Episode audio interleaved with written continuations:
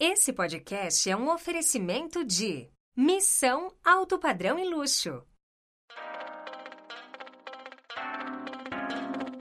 Começa agora o Vem Pra Mesa, o podcast número um do mercado imobiliário. A apresentação: Sérgio Langer.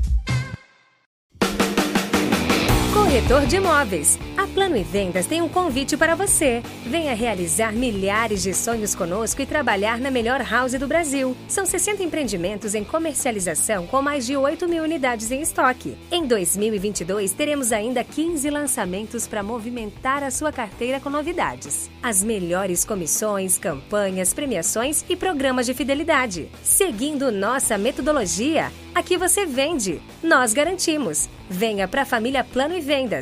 Vem ser feliz com a gente. Acesse www.vempramesapodcast.com.br barra Plano e Vendas.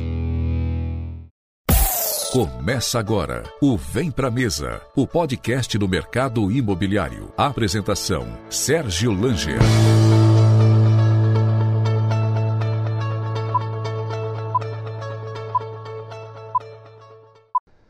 Ou seja, muito bem-vindo ao Vem Pra Mesa. Eu sou Sérgio Langer e hoje eu tenho o prazer de receber Cláudio Ermolim, presidente da Brasil Brokers. Cláudio, prazer receber. Na verdade, você me recebeu aqui no, no seu escritório.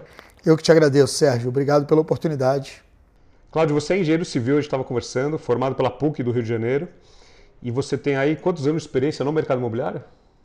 Sérgio, eu estou no mercado imobiliário desde 91. Então, se a gente está falando de desde 91, a gente está falando de 20, 28 anos, sendo que dos 28, 5 anos, 4 anos mais ou menos, entre 4 e 5 anos eu trabalhei no setor elétrico. Então, dos 28, eu tenho uns 25 de mercado imobiliário. E você já passou por várias, várias, uh, várias empresas, vou citar algumas aqui, Iven, PDG, Calçada, e desde 2016 você é presidente da Brasil Brokers. Exato.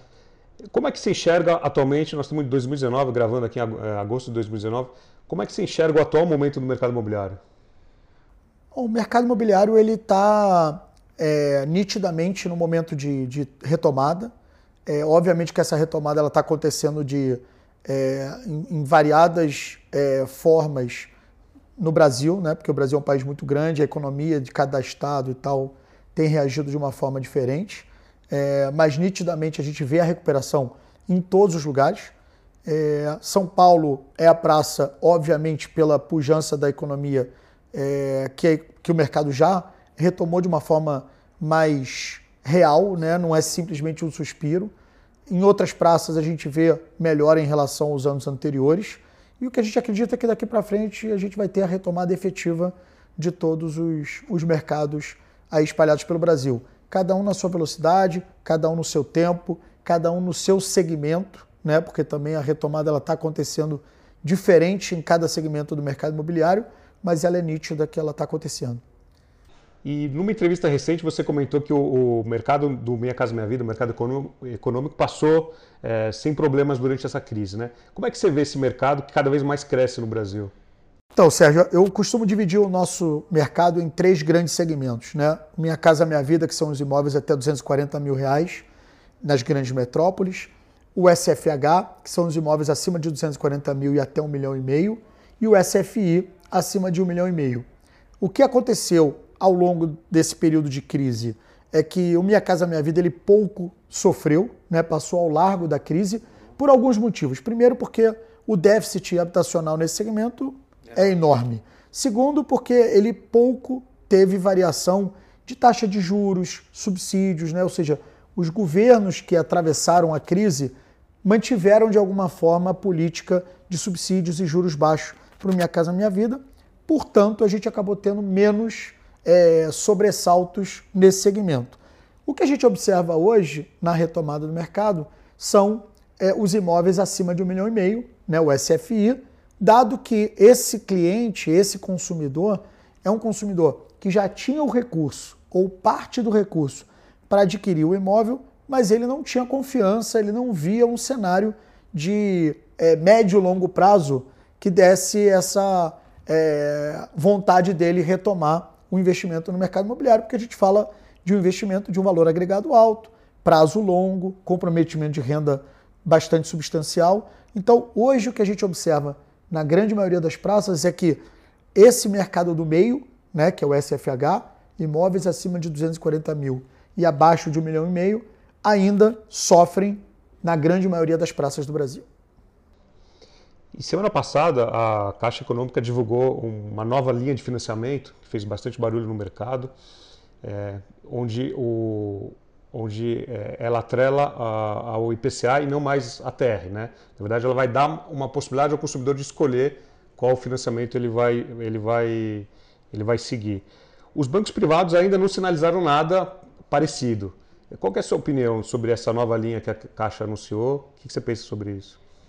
Acho que assim, é, qualquer movimento que se faça é, no mercado de crédito, ele é sempre um movimento benéfico. Né? O mercado de crédito imobiliário no Brasil é um mercado engatinhando. Né? Quando a gente vai comparar o volume de crédito em comparação ao PIB, ainda o Brasil está longe das principais economias do mundo. Atrás do Chile até. É, atrás do Chile, atrás de países que não têm a relevância, não têm a pujança do Brasil. Então, assim, qualquer movimento que você faça no crédito imobiliário, na minha visão, ele é positivo. Nem que seja para sacudir, para tirar as pessoas da zona de conforto, para repensar o modelo. Agora, de prático, o que acontece é, não adianta você mudar o modelo de é, indexação da taxa do financiamento imobiliário para o IPCA, por exemplo, se a gente não tiver uma previsibilidade na economia de médio e longo prazo. Né? A gente tem que lembrar que hoje, quando você fala de juros de curto prazo e você fala de financiamento imobiliário, são taxas completamente diferentes, porque a taxa do crédito imobiliário é o juros futuro. Então, quando você fala de IPCA, você não pode adotar que o IPCA vai ser a realidade de hoje. A gente, há pouco tempo atrás, teve IPCA de 10, teve IPCA de 8. Se a gente estiver falando que o IPCA vai ter, vai ser de 4, 3,5, que é a previsão para 2019, para baixo, opa, a gente está numa linha legal de crédito imobiliário. Agora, se a gente não tiver uma estabilidade econômica e uma previsibilidade, isso pode ser um risco. Né? Então, assim, hoje é um movimento que, se a gente não tiver esse movimento acompanhado de é, mudanças estruturais para que a economia possa ter uma certa estabilidade. E aí, quando eu falo de estabilidade, eu não estou nem querendo nos comparar a, pra, a, países europeus ou Estados Unidos que né, trabalham com taxas de juro ou inflação zero, né, ou muito próximo de zero. Mas, efetivamente, a gente precisa ter uma, uma estabilidade melhor. E a Brasil Brokers tem uma parceria com o Bradesco na, na Crédito Morar?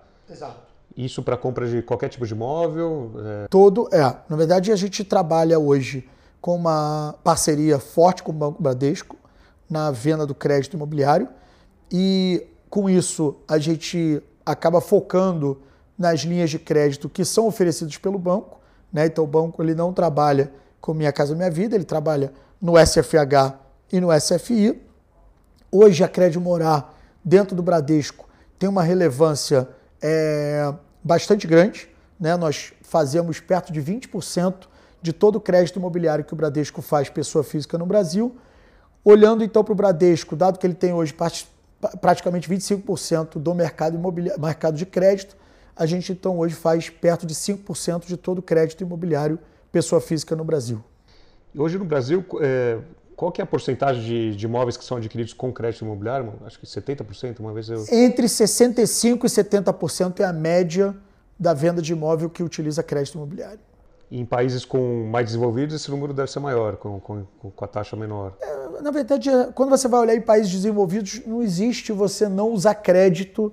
Né? Assim, quando você vai olhar economias mais maduras, o crédito é a, é a forma do cara é, fazer tudo.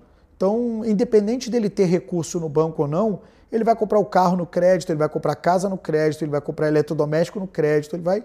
Né? É, esse é o modelo. Até porque, com é, uma economia mais estável, você não corre o risco de assumir um crédito hoje e perder a capacidade de pagamento lá na frente. Né? Porque a questão do crédito ela não é só a taxa de juros sendo baixa ou sendo alta, mas é uma previsibilidade de você não perder o emprego, não perder a renda, o país não entrar numa crise. Então, é, a, a, é, a, a, previsibilidade da sua capacidade em arcar aquela, aquele compromisso que você assumiu é muito importante para o modelo do crédito funcionar, além da segurança jurídica.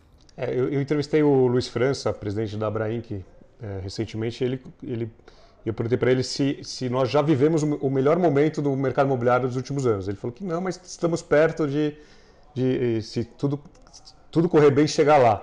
Ele falou que é, o, o, bom momento no mercado imobiliário é baseado em três pilares, é, que são baixa, de taxa, baixa da taxa de juros, né, que a gente caminha para isso, é, o marco regulatório adequado, então assim, a lei do distrato é, é, um, é um marco importante, e a confiança do consumidor, né, que ela vem melhorando, né, muito, muito galgada na questão do desemprego.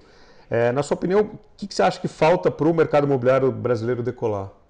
É, eu, eu incluiria, eu acho que assim, o marco regulatório, na minha opinião, ele é importante, mas ele é uma perna da segurança jurídica, né? Porque o marco regulatório e acho que o França né, é, um, é um cara é, super experiente nesse assunto.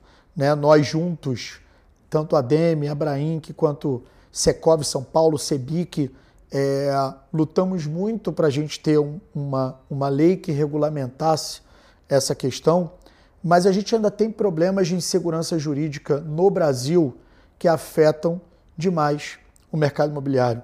Né? Então, são os licenciamentos ambientais, são as aprovações municipais e estaduais. Então, assim, a gente ainda tem é, questões que eu incluiria muito mais como uma segurança jurídica do que somente um marco regulatório, que precisam acontecer para que efetivamente o investidor ele volte a ter coragem de investir no mercado imobiliário. O mercado imobiliário ele é um mercado de capital intensivo e investimento de longo prazo. Né? Se você for pegar um empreendimento imobiliário ele leva três anos para ser construído, um projeto ele leva em média uns seis a oito meses para ser aprovado, um terreno para ser comprado ele leva mais ou menos um ano entre negociações e tal. Então você está falando de cinco, seis anos. Então quando você fala de um projeto de cinco, seis anos e você acha que aquele projeto tem o risco de ser embargado, de ser de, de, da licença não acontecer. A gente vê exemplos como a cidade a de São bueno Paulo. Neto. Não, o caso da Bueno Neto aqui com a Related, né?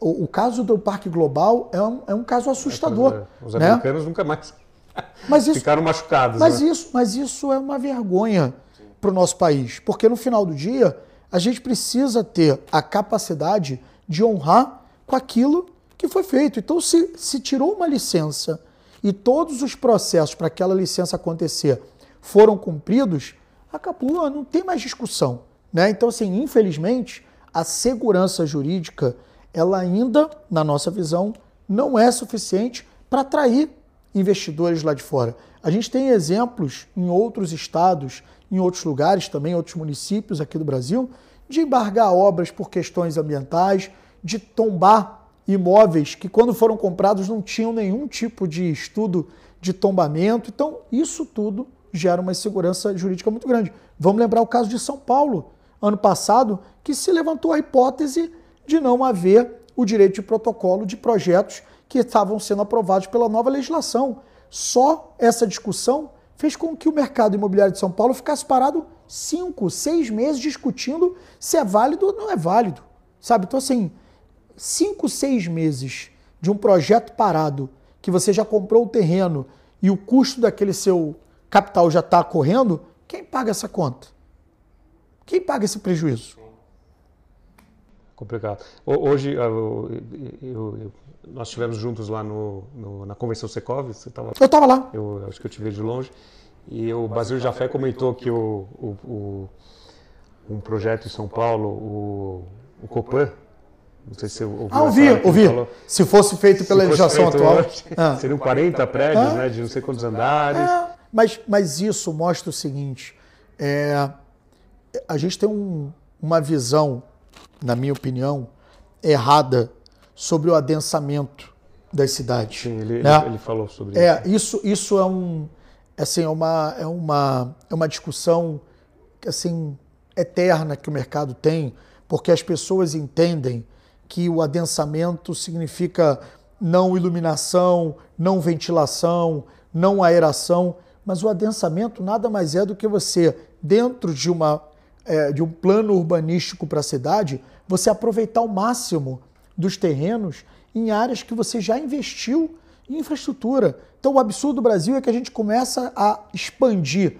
a cidade para lugares onde você ainda não tem infraestrutura e aonde você tem infraestrutura, você não adensa. Então, você não dilui o custo do metrô, do trem, do BRT, é, do asfalto, do, do, do, do saneamento básico que você fez. E aí, quando você vai olhar para outras cidades, em qualquer lugar do mundo, você está vencendo barreiras de prédios de 50, 60. Então, sabe, é, é, é, é o conceito de você efetivamente aproveitar ao máximo a infraestrutura já instalada. Né? Então, é colocar mais gente nos lugares. Aí as pessoas falam assim: ah, não, mas se você adensar, você vai piorar o trânsito.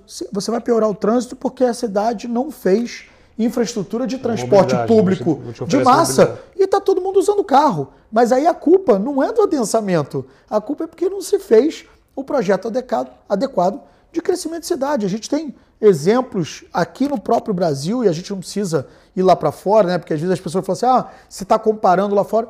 Mas é só a gente olhar que hoje, em lugares, né, por exemplo, Rio de Janeiro ou São Paulo, que você tem uma malha de metrô já né, bastante grande, as, as, os bairros servidos de metrô, ele tem muito menos trânsito, muito menos necessidade do uso do automóvel, muito menos necessidade de vagas na rua do que tinham no passado antes do metrô. Mas é isso. O que a cidade precisa é ter transporte de massa e adensamento onde esses transportes de massa chegam. Bacana. E a Brasil Brokers anunciou recentemente um aporte né, com, com fundo, é, um fundo chamado Cerberus. Cerberus. É, o que você pode falar sobre esse investimento? É, isso, lógico, é bom para o país, é bom para todo mundo. É, talvez numa condição de alguns anos atrás não teria esse investimento. O, o mercado investidor já, já, enxerga o mercado imobiliário com olhos diferentes? Então, é, o, a operação que a gente fez, na verdade, a gente fez uma emissão de debêntures, uhum. onde nessa emissão a Cerberus ela adquiriu 73, 75% das debêntures. Com qual objetivo? É, a, o Fundo Cerberus ele é um dos maiores fundos de mercado imobiliário do mundo. É, no Brasil, ele ainda não tem nenhum investimento em ativo imobiliário e ele enxergou essa oportunidade de entrar é, na Brasil Brokers como plataforma para originar oportunidades no mercado imobiliário brasileiro neste momento de retomada. Então, assim, para mim, é, a, a, esse, essa, essa aquisição das debêntures por parte da, da Cerberus é uma clara sinalização de que o mercado lá fora enxerga a retomada já como uma realidade, né? Porque esses fundos eles têm a experiência de participar é, de oportunidades dos mercados imobiliários quando a curva começa a se inverter. Então, para mim, é uma clara é, é, demonstração de que isso já é percebido como uma realidade lá fora, foi essa decisão da Cerberus em adquirir essa quantidade de debêntures aqui da Brasil Brokers. E a Brasil Brokers também divulgou recentemente uma parceria com o Banco Inter, né, é, em, em Home Equity. Em Home Equity. O que você pode falar sobre isso também?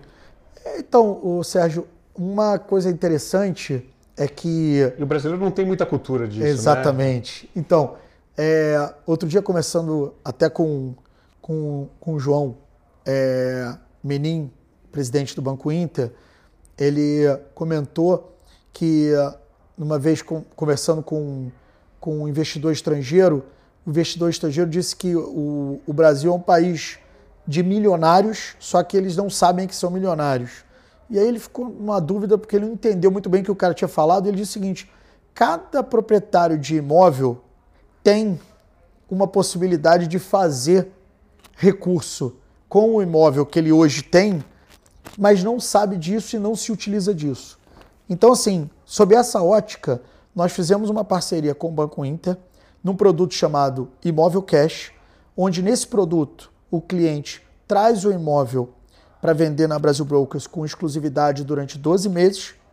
Com isso, ele tem a possibilidade de receber até 40% do valor avaliado do imóvel dele antecipadamente em uma semana e esse valor ele fica com uma carência de qualquer pagamento durante seis meses. Após os seis meses, caso o imóvel dele não tenha sido vendido, é convertido num home equity a 1% ao mês. Então, qual o objetivo desse produto? É a gente atender a grande massa de população hoje no Brasil que tem um imóvel quitado, por vezes está pagando dívida cara nos Superior bancos, uhum. ou por vezes ele precisa de recursos, seja para quitar dívida, para fazer um investimento no negócio dele, para pagar uma, uma, uma qualificação profissional ou até para comprar um novo imóvel, mas ele acaba tendo como única alternativa se desfazer do bem dele, né, do imóvel, de uma forma acelerada e, portanto, com um desconto maior do que ele gostaria, para ter o recurso.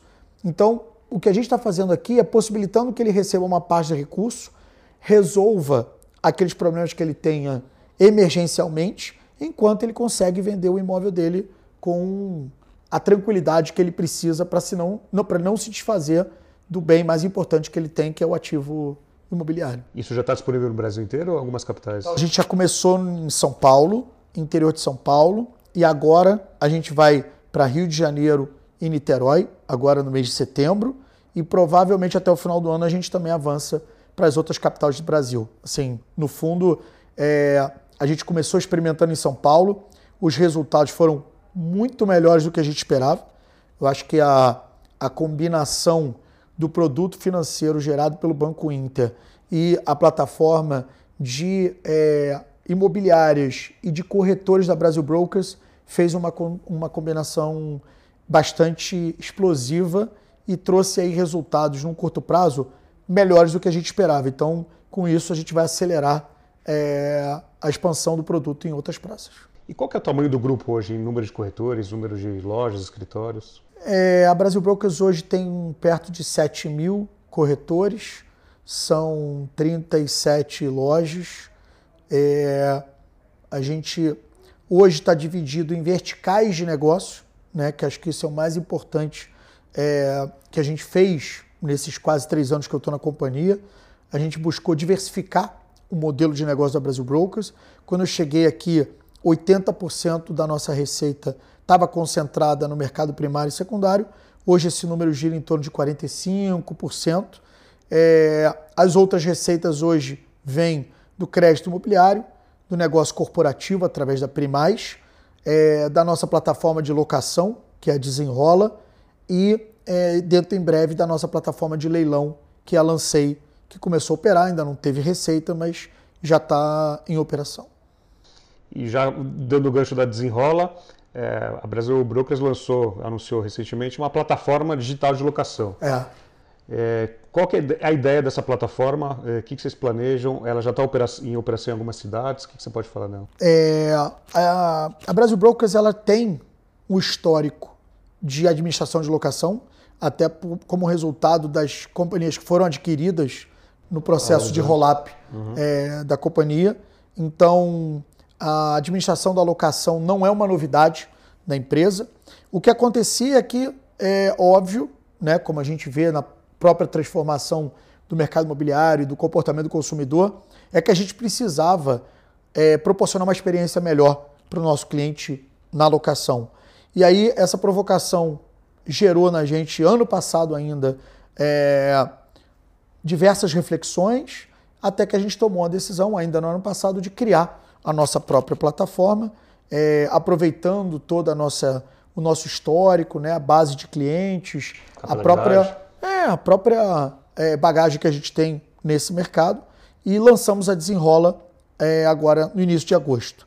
A Desenrola já está operacional em Goiânia e nosso plano é até o final do ano expandir também para outras praças, praças próximas a Goiânia e praças onde a Brasil Brokers hoje já tem operação física. Né?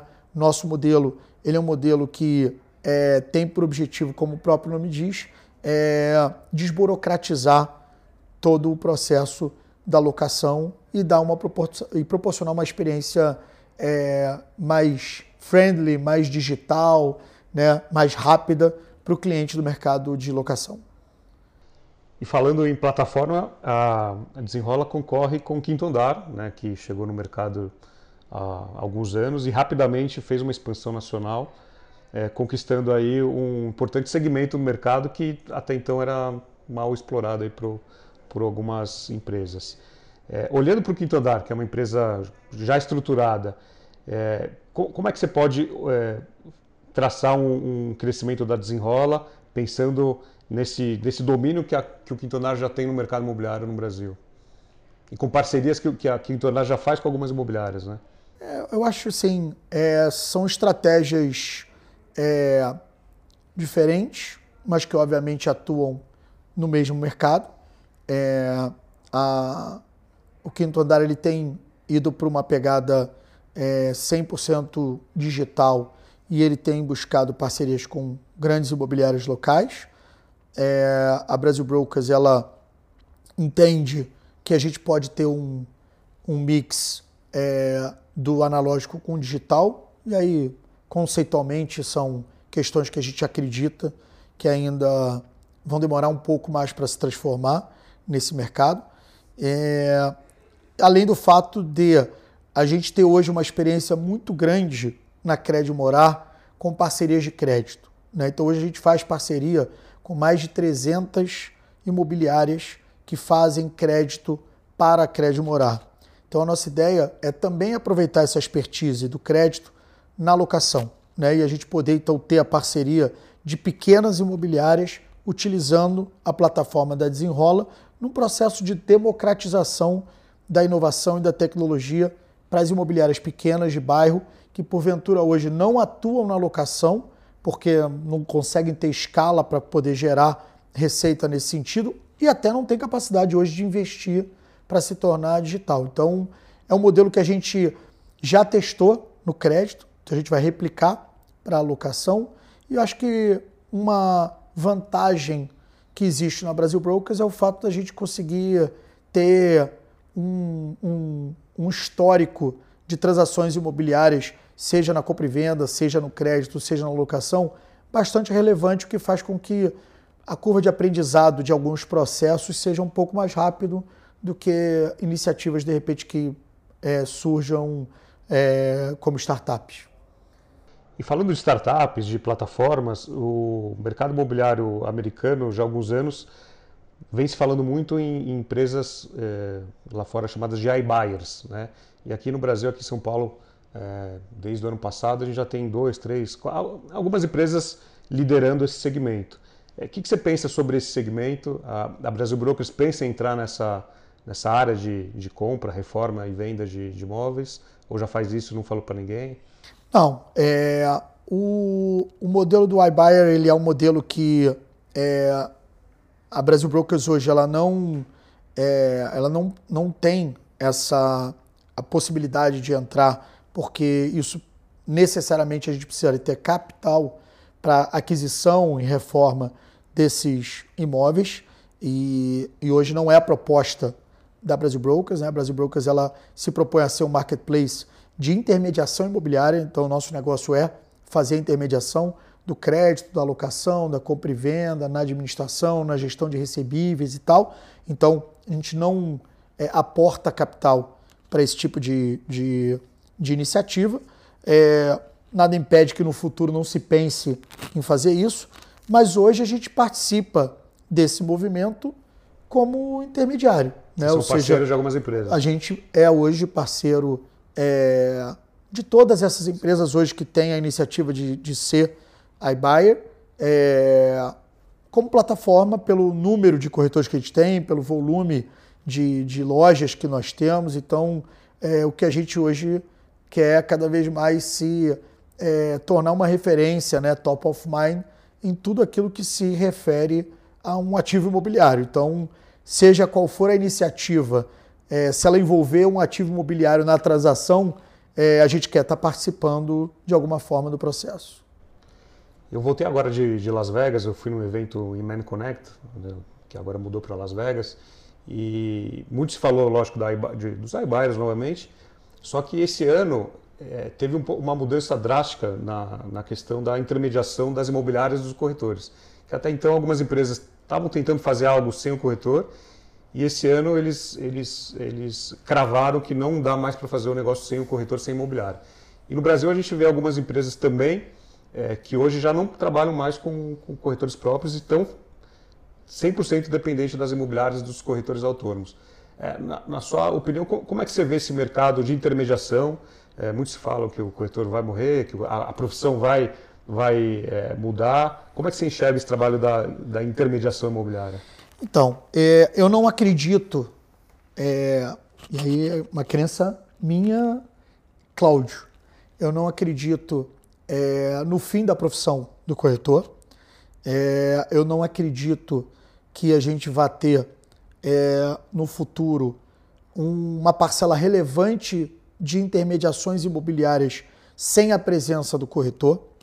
É, a gente vê hoje, você bem citou o Iman lá nos Estados Unidos, mas eu tive num evento em São Francisco no início desse ano e a gente viu uma pesquisa lá onde 70% dos usuários de plataformas imobiliárias dos Estados Unidos, Canadá, Inglaterra, é, Nova Zelândia e Austrália, 70% pedem a, a, presença de um corretor em alguma etapa do processo.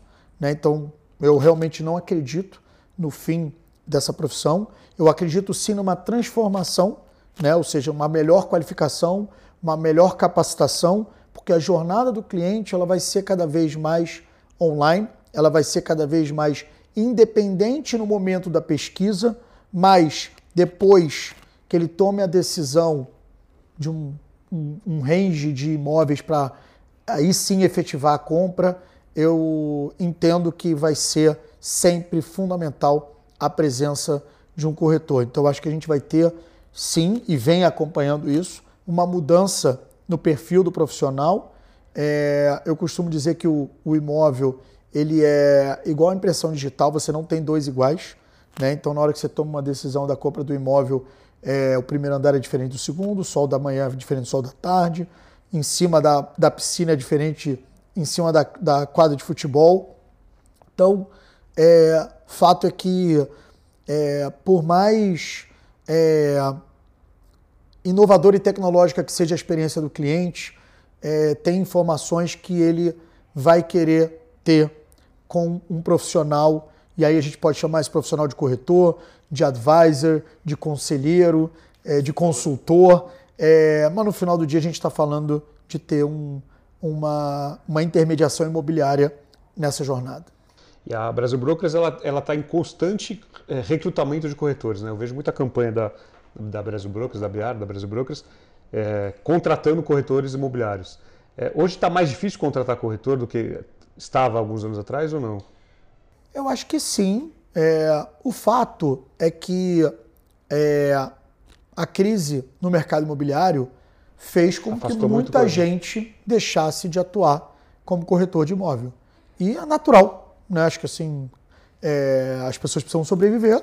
Se elas não veem possibilidade de sobreviver é, e, e de obter renda no mercado, elas vão migrar para outro mercado. Então, acho que essa foi uma consequência natural da crise do mercado imobiliário. É, uma retomada, obviamente, também traz de volta pessoas que durante esse período estavam fazendo outras atividades, empreendendo de repente em outras áreas. Então a gente começa a ver é, antigos corretores voltando a serem é, corretores, mas é, o fato é que a gente acaba perdendo sim pessoas no momento de crise que não retornam. Né? Então, é, eu acho que é um, é um efeito natural da crise que a gente teve no setor. E foi uma crise é, muito profunda. Né? Assim, a gente realmente viu alguns mercados quase serem dizimados. Né? A gente for comparar os áureos tempos do mercado lá, 2009, 2010, 11, 12, até 13, e a gente vai comparar depois com 15, 16, 17, é, foi um tombo muito grande. Então era natural que as pessoas fossem buscar renda em outros mercados. E, recentemente eu estive em alguns estandes do, de empresas do Minha Casa Minha Vida, projetos econômicos, e eu vi algo é, escondido lá na, no back-office que eu nunca tinha reparado, que são máquinas de ponto, né? porque nesse mercado econômico, grande parte trabalha com corretores CLTs. As, as incorporadoras, as houses das incorporadoras trabalham com corretores CLTs. O que, que você pensa sobre o, o, corretor CLT? Essa é uma discussão é, que eu, como a gente colocou aqui no início, eu, eu é, na minha experiência como incorporador, eu já montei três houses, é, já fechei uma delas, já testei alguns modelos é, em house. E a gente tem é, uma diferença grande no mercado do Minha Casa Minha Vida, que acabou levando algumas incorporadoras a tomar a decisão de fazer o modelo do corretor é, um mix de CLT com é, é, é, comissionado, que o modelo de venda no Minha Casa Minha Vida é um modelo que, é, dado que você vende com a aprovação do crédito, com a, a, o repasse direto ao banco na planta, ele tem um prazo, ele tem um tempo ainda mais longo do que uma venda sem o repasse direto na planta.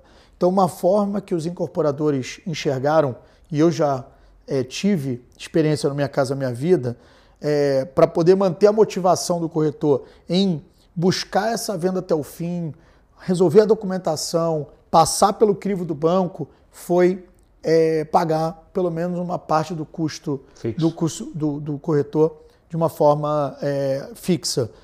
É, mas a gente acredita que o modelo no restante do mercado, né, fora do Minha Casa Minha Vida, ainda é um modelo vencedor o fato dele ser comissionado, o fato dele ter é, participação maior no resultado do que efetivamente uma, uma parcela fixa. E aí existem N variações dessa, dessa discussão, se você faz é, parte da sua força de vendas, né, os diretores ou o gerente de venda no modelo de remuneração diferente, mas aí é, um, é uma discussão mais estratégica que eu acho que tem que também levar em consideração o modelo mercado, modelo de produto, porque quando é um corretor de imóveis de alto padrão, o valor que ele tem hoje de comissão, qualquer salário que você paga a ele vai ser é, pouco perto do que ele acaba recebendo a comissão. Quando você vai para o mercado Minha Casa Minha Vida, as comissões, apesar do percentual ser o mesmo, mas o valor absoluto do imóvel é muito baixo. Então, quando você vai olhar o valor da comissão comparado ao fixo, você tem quase o cara ganhando meio a meio entre o fixo e o variável. Então, essas distorções, se você não observar a diferença dos mercados, você acaba dando um tiro no pé. É, falando um pouquinho sobre é, o posicionamento que a Biara, Brasil Brokers, a Biara adotou em São Paulo, né? É, a gente estava falando que a, em São Paulo, isso só vale em São Paulo, a, as marcas, a, a Brasil Brokers adotou a marca Biara para o mercado primário. Isso. Isso, isso vale só em São Paulo, na cidade de São Paulo? Não, é, o que acontece é o seguinte: é, quando a gente chegou aqui na companhia, a Brasil Brokers atuava no mercado é, primário em São Paulo, basicamente com duas empresas. A Biara, que sempre foi a Biara desde o seu nascimento, e a Brasil Brokers São Paulo, que no fundo ela era uma, uma junção de três companhias que foram adquiridas durante né, o crescimento da companhia aqui em São Paulo. É, e essas três companhias juntas formaram a Brasil Brokers São Paulo. E assim a gente veio, teoricamente, concorrendo entre duas marcas no mercado primário de São Paulo. O que a gente observou ao longo do tempo é que é, a gente acabava, ao invés de somando esforços para ter mais mercado, a gente acabava tendo até é, uma dispersão de esforços, porque eu gastava marketing para duas empresas, é, é, contratação de corretores para duas empresas diferentes, é, captação de produtos para duas empresas diferentes, o que no final do dia ele só é, gastava mais energia, mais esforço, mais recurso e não dava o dobro de resultado. Então a gente optou por fortalecer ainda mais a nossa marca mais relevante, mais valiosa, mais importante do mercado de São Paulo, que é a Biara, e hoje então a operação toda do mercado primário de São Paulo está sob a bandeira da Biara. Legal. É, olhando para o mercado americano é, e até o europeu, a gente tem é, no mercado do exterior as redes de franquias muito fortes lá fora, né? E no Brasil essas redes não conseguiram chegar com a mesma força que, ela tem, que elas têm no exterior. Por que, que você acha isso, Cláudio? Qual é a sua opinião? Eu acho que a gente tem duas particularidades no Brasil que é, fazem a diferença no mercado brasileiro em relação ao americano. É, um é a, é a, MLS, né, a transparência na informação.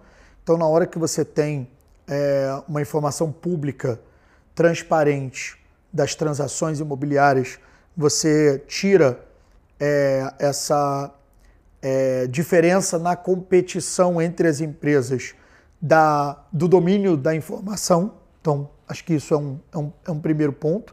E o segundo ponto, o fato de você ter necessariamente nos Estados Unidos a obrigatoriedade do broker ele está ligado a uma imobiliária e você ter a exclusividade no buy side e no sell side. então acho que o mercado, uhum. exatamente, o mercado imobiliário americano ele é muito mais regulado do que o nosso mercado. Pra você ter uma ideia lá, para você tirar uma licença de imobiliária, você tem que ter sido broker durante tanto tempo, ter feito tantas transações, e aí você passa a ter a possibilidade de ser é, uma imobiliária, né? ser um, um, CNPJ de mercado imobiliário, e você não pode ser um, um corretor autônomo simplesmente desvinculado de qualquer você imobiliário. Tem que estar associado a alguma imobiliária. Você tem que estar associado a uma imobiliária. Então, com isso, as redes, as marcas se fortalecem muito mais do que aqui. Porque aqui você faz uma franquia e simplesmente no dia seguinte, se um dos seus corretores resolver atravessar a rua e montar algo semelhante, a barreira de entrada é nenhuma. Então, é, a gente ainda tem muito que evoluir no Brasil nesse sentido, essa é a minha visão. Não que eu acho que você tenha que é, impedir a competição, nem nada disso, mas eu acho que até para o consumidor ter muito mais tranquilidade, segurança e garantia de que ele está efetivamente é, sendo atendido por um, um profissional, por um, uma empresa e tal, é, eu acho que a gente deveria ter alguma regra que controlasse um pouco mais essas hierarquias entre corretores, imobiliárias, redes de imobiliária, que eu acho que a gente teria um mercado mais saudável. Se você entrasse hoje no mercado imobiliário, Vamos fazer uma suposição que você não venha do mercado imobiliário, você assumiu hoje o posto de presidente da Brasil Brokers. É, o que, que, você faria diferente do que, que você vem fazendo?